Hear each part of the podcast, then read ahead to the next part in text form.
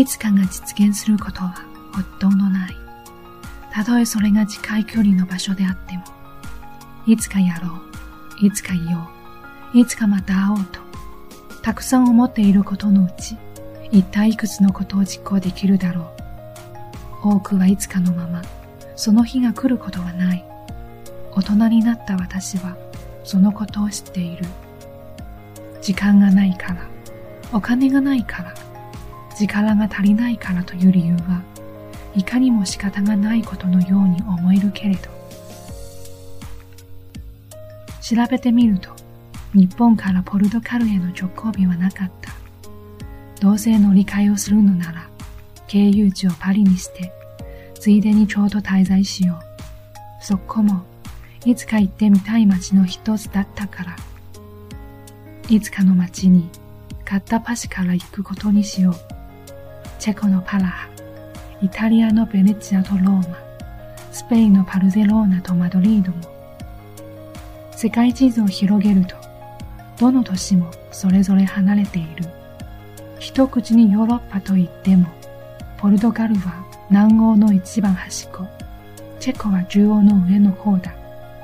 でも行きたいと思う街を線で結んでみると、列車で移動すれば全部巡ることができるんじゃないかという気がしてきた。ユーレイルグローバルパスは、西ヨーロッパ2カ国の国鉄を無制限に乗り降りできるパスで、私が広報地に挙げた中では、チェコ以外すべての国で利用できることが分かった。航空券もオーブン状にして合わせて考えれば、効率が良さそうだ。オーブン状というのも今回初めて知ったけど、往路と袋の発着地が別の地となる航空券のことで、すべて同じ航空会社を利用するなどの条件を満たせば、最大3都市まで乗り降りできる。試行錯誤を重ね、私の立てた計画はざっとこんな感じ。まず、成田、パリ、そしてパリ、プラハを飛行機で移動。あとは鉄道で適当に行きたいところを通りながら南下して、最後は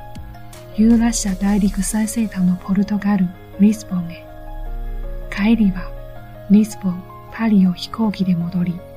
パリ、成田で帰国。文字で書くだけなら随分簡単そうだ。